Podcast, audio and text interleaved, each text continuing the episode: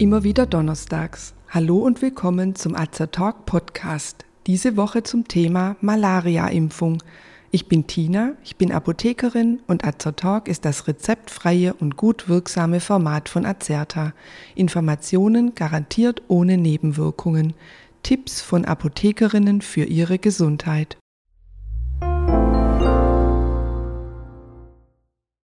Im Oktober 2021 empfahl die WHO erstmals den neu entwickelten Malaria-Impfstoff für Kinder und sprach von einem Durchbruch. Was bedeutet diese Empfehlung?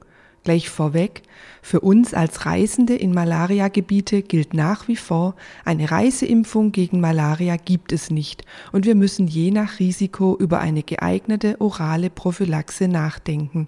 Für die Menschen, die in Malaria-Gebieten leben, ist die neue Empfehlung aber wirklich ein Durchbruch. Noch immer sterben jährlich Hunderttausende Menschen an Malaria. Wir stellen Ihnen in diesem Podcast-Beitrag noch einmal zusammen, wie die Malaria übertragen wird, welche Symptome sie auslöst, wie man sich schützen kann und wie der neue Impfstoff funktioniert. Der Name Malaria kommt aus dem Italienischen und bedeutet so viel wie schlechte Luft. Man hat die Erkrankung früher mit ungesunden Sumpfgebieten und der dort herrschenden schlechten Luft in Verbindung gebracht. Dass der Zusammenhang mit Sumpfgebieten gar nicht verkehrt ist, werden wir gleich noch sehen. Laut Weltmalaria-Report infizierten sich im Jahr 2019 etwa 229 Millionen Menschen mit Malaria. Von diesen 229 Millionen verstarben circa 409.000. Davon wiederum waren zwei Drittel, also mehr als 260.000 Kinder unter fünf Jahren. 94 Prozent der Todesfälle durch Malaria werden in Afrika registriert.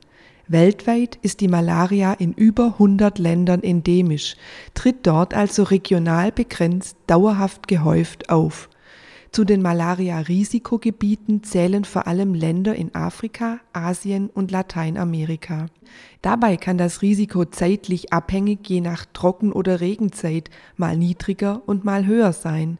Viele Großstädte gelten als malariafrei und auch in Höhenlagen ist das Risiko niedriger bis gar nicht vorhanden. Wie kann man sich mit Malaria infizieren? Der Erreger ist ein einzelliger Blutparasit der Gattung Plasmodium, der durch den Stich der weiblichen Anopheles-Mücke übertragen wird. Die Stechmücke braucht die Blutmahlzeit für die Entwicklung ihrer Eier. Beim Stich gibt sie Speichel ab, der die Erreger enthält. Es gibt unterschiedliche Plasmodium-Arten, die jeweils unterschiedliche Malaria-Formen hervorrufen. Am gefährlichsten ist das Plasmodium falciparum, das die Malaria tropica auslöst. Diese Blutparasiten durchlaufen unterschiedliche Entwicklungsstadien. Ein Entwicklungszyklus findet in der Überträgermücke statt, der andere im Wirt, dem Menschen. Interessant sind die unterschiedlichen Stadien des Parasiten vor allem für die Behandlung der Malaria, da unterschiedliche Wirkstoffe in verschiedenen Stadien angreifen können. Wie merkt man, dass man sich mit Malaria angesteckt hat? Je nach Plasmodium-Art dauert die Inkubationszeit, also die Zeit zwischen der Infektion und dem Ausbruch der Krankheit, unterschiedlich lang. Es dauert zwischen sieben Tagen und mehreren Wochen, bis sich erste Beschwerden zeigen.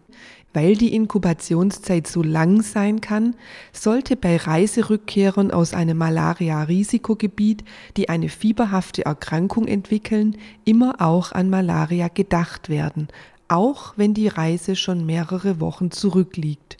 Die Malaria beginnt mit unspezifischen Beschwerden wie Fieber, Kopf- und Gliederschmerzen und einem allgemeinen Krankheitsgefühl.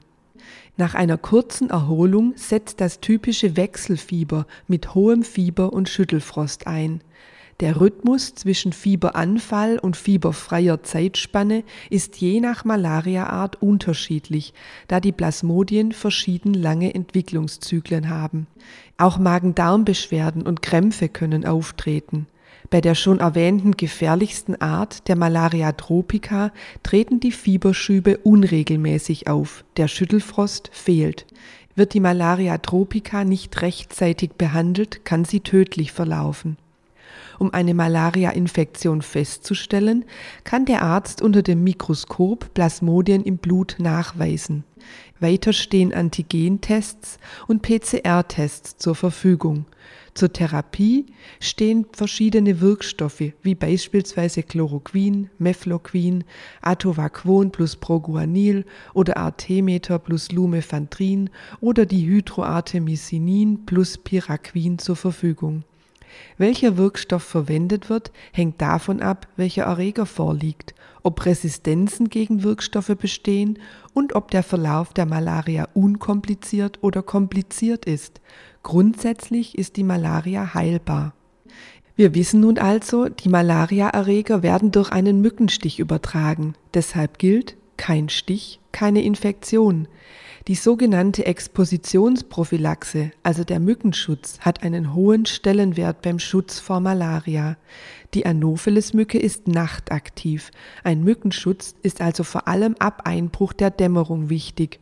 Verwendet werden Insektenrepellents, die Stoffe wie DEET, Icaridin und IR3535 enthalten, sowie pflanzliche Produkte auf Zitronen-Eukalyptus-Basis, wobei man die empfohlene Altersangabe der einzelnen Produkte beachten muss. Der Mückenschutz muss auf die gesamte unbedeckte Haut aufgetragen werden. Verwendet man gleichzeitig Sonnenschutz, so gilt zunächst den Sonnenschutz einziehen lassen und nach 20 bis 30 Minuten das Repellent, also den Mückenschutz, als äußere Schicht auftragen. Weiter sind Barrieremaßnahmen wie zum Beispiel das Tragen langer, heller Kleidung und die Verwendung von Moskitonetzen sinnvoll. Die Textilien können zusätzlich mit einem Insektizid wie zum Beispiel Permetrin behandelt werden. Auch alternative Methoden wie Raumvernebler oder das Abbrennen von Pestizidspiralen werden angewandt. Die Wirksamkeit ist dabei allerdings begrenzt.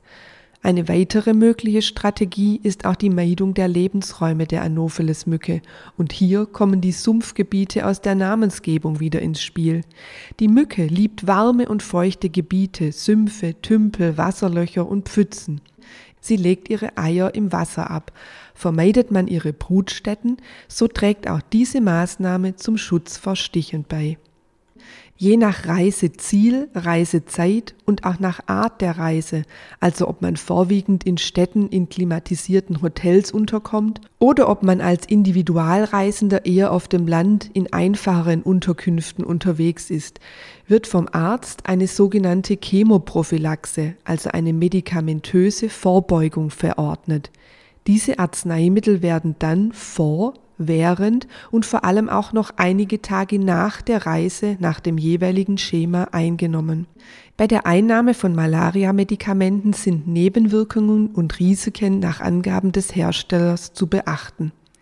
Reisende sollten ein Fieberthermometer im Gepäck haben und bei Fieber umgehend einen Arzt aufsuchen, denn eine Chemoprophylaxe stellt keinen hundertprozentigen Schutz gegen eine Infektion dar. Reist man in Gebiete, in denen die medizinische Versorgung nicht gut ist, kann vorab vom Arzt eine notfallmäßige Selbstbehandlung verschrieben werden. Man nimmt dann also seine Malaria-Medikamente mit auf die Reise und wendet sie selbstständig im entsprechenden Fall an. Eine vorherige Beratung beim Tropenmediziner ist dafür unbedingt erforderlich. Generell sollte man sich bei der Reiseplanung entsprechend dem Malaria-Risiko des Reiselands informieren. Gute Anlaufstellen sind hier reisemedizinische Zentren, Tropenmediziner oder auch Apotheken, in denen Mitarbeiter häufig spezielle Fortbildungen zu Reise- und Tropenmedizin gemacht haben. Kommen wir nun zu den neuesten Entwicklungen auf dem Malaria-Gebiet, der Impfung. Derzeit werden eine Vielzahl an Impfstoffkandidaten untersucht. Die Impfstoffe greifen an unterschiedlichen Punkten des Lebenszyklus der Plasmodien an und auch Kombinations- oder Multistadium-Impfstoffe, die Antigene aus den verschiedenen Stadien enthalten, werden getestet.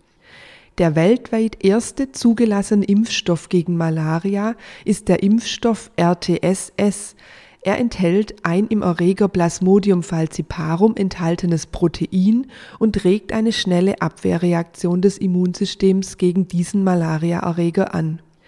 Mit ihm wurde seit 2019 ein Impfpilotprojekt in Ghana, Kenia und Malawi durchgeführt. Basierend auf diesem Pilotprojekt empfiehlt die WHO nun seit Oktober 2021 die breite Anwendung des Impfstoffs RTSS für Kinder in Subsahara-Afrika und in anderen Malaria-Regionen. Kinder in Malariagebieten sind besonders gefährdet, da sie im Gegensatz zu Erwachsenen, die im Risikogebiet leben, noch keine Teilimmunität erworben haben. Hat man eine Malariaerkrankung durchgemacht, ist man danach nicht vollständig immun dagegen. Man kann also erneut erkranken.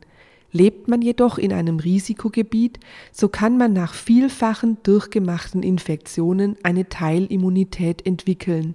Diese schützt meist zumindest vor schweren Verläufen. In der Reisemedizin, und das ist für uns als Reisende wichtig, gibt es bisher noch keine praktische Anwendung und keine Empfehlung für Malaria-Impfstoffe. Aktuell ist auch ein mRNA-Impfstoff analog der Covid-19-Impfstoffe gegen Malaria in der Entwicklung. Wir werden sehen, was die Zukunft auf dem Gebiet der Malaria-Impfstoffe bringt und ob auch wir in naher Zukunft die Möglichkeit haben werden, als Reisende auf die Tabletteneinnahme mit ihren möglichen Nebenwirkungen zu verzichten und unsere Abwehr über eine Impfung gezielt mobil machen zu können. Wir hoffen, wir haben Sie mit diesem Beitrag auf den neuesten Stand zur Malaria gebracht. Sollten Sie selbst in ein Malaria-Gebiet reisen, konnten wir Sie hoffentlich über das bestehende Risiko und die Möglichkeiten zur Prophylaxe informieren und für die Wichtigkeit einer ausführlichen Beratung sensibilisieren. Weitere Informationen, wie gesagt, jederzeit in Ihrer Apotheke. Wenn Sie sich für uns oder für unsere Fortbildungsvideos interessieren, besuchen Sie uns gerne auf azerta.de oder hören Sie unseren Beitrag Wir sind Azertalk. Wir weisen darauf hin, dass dieser Podcast kein Ersatz für eine persönliche Beratung bei einem Arzt oder Apotheker darstellt, dass er keine Therapie ersetzt und lediglich der Information dient. Thematisch erhebt der Beitrag keinen Anspruch auf Vollständigkeit. Vielen Dank fürs Zuhören, empfehlen Sie uns gerne weiter und bis zum nächsten Donnerstag. Bleiben Sie gesund und informiert.